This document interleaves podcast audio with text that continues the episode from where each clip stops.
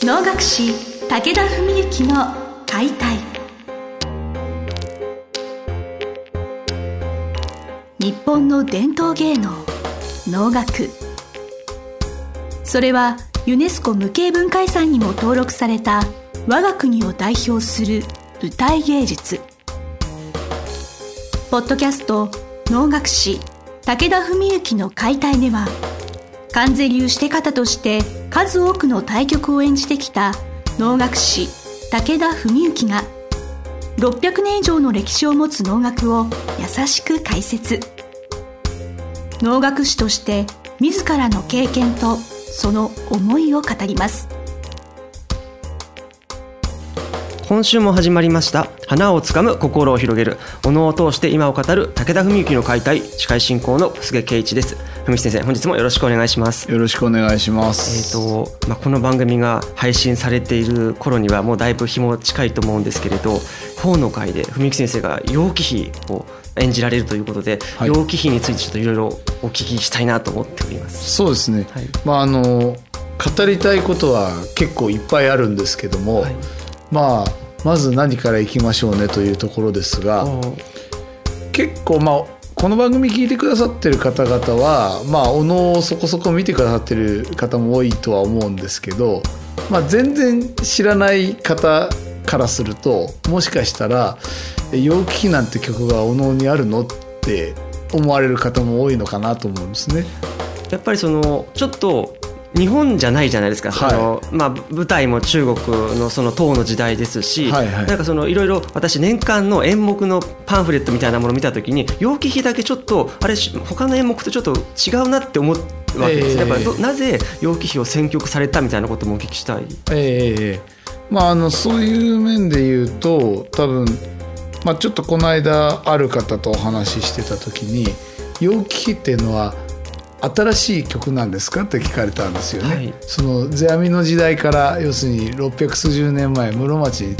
に作られたんじゃなくてこの割と近代になってから作られたと思われたようなんですね。であいやいやあの当時からあるんですよってえということはもうその時代に日本で陽気っていうのはすでに有名な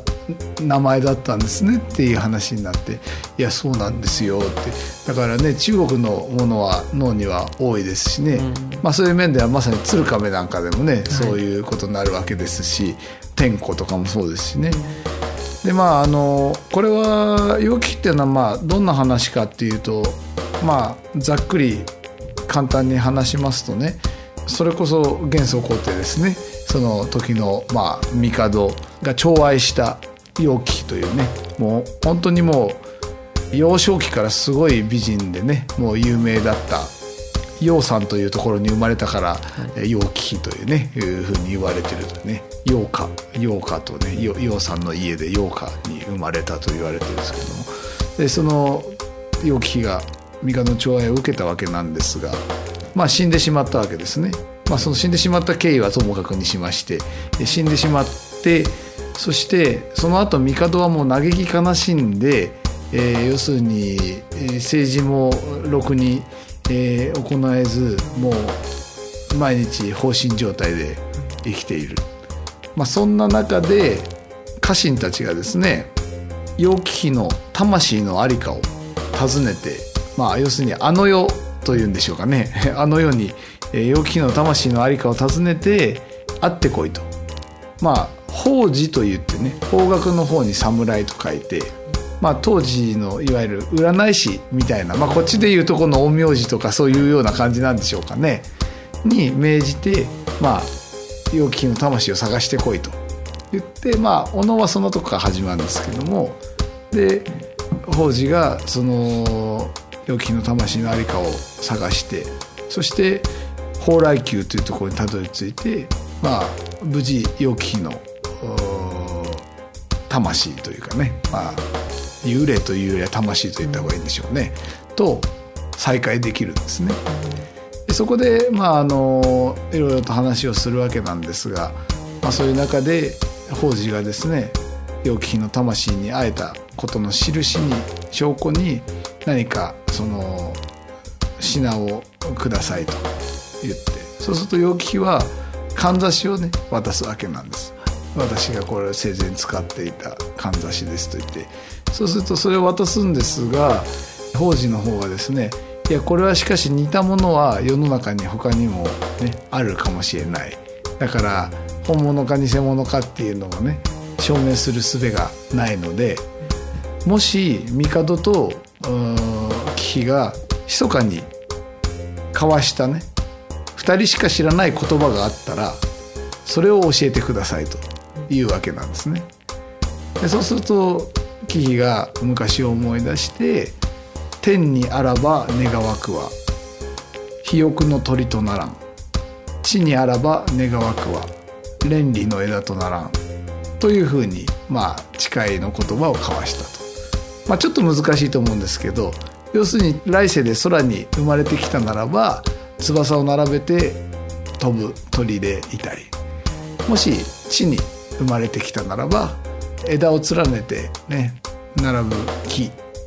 として生まれたい、まあ、要するにどこに生まれても寄り添っていたいというねそういう意味の言葉なんですね。それを言って、まあ、あとはまあいわゆるおのの定式ですね。その別れを惜しんで貴妃が前を見せてそして法事がまあ源泉に帰っていくという、まあ、そういうお話です。あ法事が源泉に帰るはいはいはい。えですから法事は占い師であの世にああそうそういうことです。ねもうその出会ってる時はもうあのそのあっちの世界ですもんね、はい、なるほど、はいはい、こちらの世界に楊貴妃が出てきたわけではなくて会いに行くわけですね。そうですそうですそうです。はい。だから僕よく例えで言うんですけど、まあ、僕は「ドラゴンボール」世代なんで「はい、あのドラゴンボール」ってね漫画があったじゃないですか、はい、ね、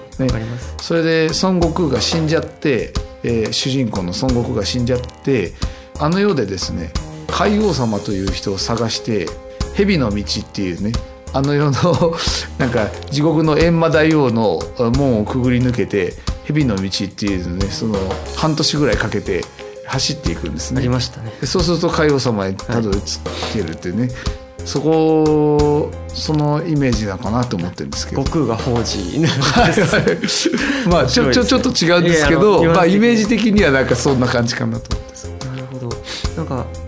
ちょっと今私お聞きしながら面白いなと思ったのは演目のタイトル曲名が「楊貴妃」であるというのが面白いなと思って定価も例えば式子内神王がそのメインだとしても定価というタイトルじゃないですか、はいはい、楊貴妃は、まあ、法事というタイトルじゃもちろんないわけであって、はい、だから楊貴妃が主役でタイトルもあの楊貴妃っていうのは面白いなって思う。あそうですね。あのだからまあ法事にはならないですよね。よね。まあ法事は要するにまあ簡単には第三者ですからね。うん、えー、だからかといって皇帝にはならないでしょうし、まあ皇帝出てきませんしね。そうなんですね。はいはい。命じられたっていうところからだから楊貴妃の魂を探して旅に出ますっていうところから始まるんで一曲が。ほど中国の、まあ、美女という美人というのは警告の美女その国を傾けるっていう意味では、はい、まあ、楊貴妃はすごく典型的だと思いますしあとお能だと皇部がその、まあ、具美人っていうのもなんかちょっとすごく通じるところもあるななんて思ったりとか。えーまあ、でも私楊貴妃も今回初めて拝見しますしなんかなかなか楊貴妃自体はそんなにたくさん上演されるようなものではないんですか、ね、あそうですね。まああのめったに上演されないというほどではないですけども、まあ、やっぱりそれなりの対局なのであとは、まあ、これからね務めさせていただくのに自分ですごいハードル上げる感じになっちゃうんですけどもう美しさ勝負みたいなとこあるんですよね。品格美しさもう存在感もうそれがなかったら特に初めて見る方とかもう確実に爆睡体制に入るかなっていうようなもんです。し、まあ、あの出来が良くても多分そうだと思うんですけど、はい、初めて見るのが陽気でしたっつったらもう大体皆さん半分以上寝てましたみたいな感じになるとは思うんですけどね、まあ、そういう中でやっぱりねそのよほどこう洗練された技術を持ってねあと精神性を持ってやっていかないとうん全く面白くないと言いますかね、えー、感動もできないような作品だと思うんでまあこれはやりたい方とあんまりやりたくない方と多分正直好みが分かれると思うんですよね。まあ僕はもともと結構好きなお能なので敬愛する先輩で浅井文義さんという方がですねもう20年前ぐらいですけども鉄線会の記念のね、連日催しを1週間ぐらい続けて公演をやった時の一日に浅井さんがよく聞きなさってね。まあちょうど登場の仕方が定価の後してと一緒なんですよ。うん、あの作り物に入ってきて脇法事が訪ねてきて蓬莱宮にたどり着いて貴妃と再会するところで引き回しが降りる。あの綺麗が降りてそれで作り物から要するにお客さんからすると頭の冠から表肩が見えて胴が見えて下の袴が見えてっていうもうそこがある種最初の命みたいなとこなんですけどそのもう登場からねもう歌いから佇まいからもうめちゃめちゃ感動して、うん、あすげえな浅井さんと思って、まあ、それでもうその曲に魅了された最初はそこなんですけどねはい。みゆき先生は実は女物3番目ものが、をやっていただくとなんかすごく映えるというか感動する舞台になるっていうお話が定価の前にもなんかこの番組で何回かあったと思うんですけれどそういう意味で言うとすごく期待の要素そうですね。あのなんかえそう言うとなんか僕が自分で3番目の得意だって言ってるみたいでなんかちょっとあのはばかりがあるんですけどもまああのあるある人というかまあそうですね。あの幾人かの人がまあそういう評価をねしてくれてっていうのはありますね。だから定価っていうものとまあもちろん通ずるところもある。まあ普通はね定価の方がずっと後に務める演目なんですけどもまあたまたまちょっと自分はねいろんな巡り合わせでそういうことになりましてね、はい、えー、まあ特に法の会はね毎年やってる会で年に1回指定を待っているので曲種がねなるべくこう続かないようにっていうのは気をつけてるんですよ。だから毎年っていうか23年スパンの中で全然違うジャンルの、ね、演目をやっていく方がいいと思ってて、まあ、かとや海の会とか荒井相撲とまあそういういろんな催しで年間に同じような演目ばかり待ってても面白くないから、その辺の兼ね合いといろいろこう兼ね合いがあるわけなんですね。まあ、だからそういう面で言うとね昨年は4番目ものの三井寺でしたし、えー、その前がまあ同じく4番目というかまあ4番目といってもまあ5番目に近いような藤戸っていうのでその前が初番目の白楽天という具合にいろんな曲集でねあ、まあ、陽気はもちろん3番目ものですからそういうことでまああの選んだということですね。はい、まあその一期一会ということで、まあ、その文木先生の陽気碑は、まあ、もしかしたらいつ見れるかわからないのでぜひ6月23日足を運んで、はい、はい、見ていただけたと思います。すね、はい、あそれで今回その最後に、えー、はい、音声ガイドサービスを法の会でもちょっと試験的に導入してみましょうということになってまして、まあ、一応100台限定としてるんですけどですからもしねご希望の方がいらしたら初めての方でも、うん、まあ陽気日でも寝ないで済むかもしれないいつもは能楽師が話すんですが今度常政会の方っていうのを父がいたしまして真ん中が私の陽気日で止めは小早川治さんの「雷電」という曲なんですけど脳が3番あるんですね。であの小早川さんの関連で武蔵野大学っていう大学に農学研究センターとかいういわゆるお能を研究するところがあって、はい、まあ、そこの所長で、まあ、あの大学の教授をなさってられる三浦優子さんという農学研究者さんが3番解説をしてくださるんですね。だからまあまさにテレビの NHK でやってるのの副音声みたいな感じでまあいいところでいろいろ教えてくれると思いますけども。はい。それは新しい試みとしてもちょっと今後そういう機会が増えていけばいいなと思うので、はい、はい、ありがとうございます、えー、本日は文木先生より6月23日法の会陽気日についてお話をお伺いしました。先生ありがとうございました。ありがとうございました。本日の番組はいかがでしたか？番組では武田文幸への質問を受け付けておりますウェブ検索で武田文幸と入力し検索結果に出てくるオフィシャルウェブサイトにアクセスその中のポッドキャストのバナーから質問フォームにご入力ください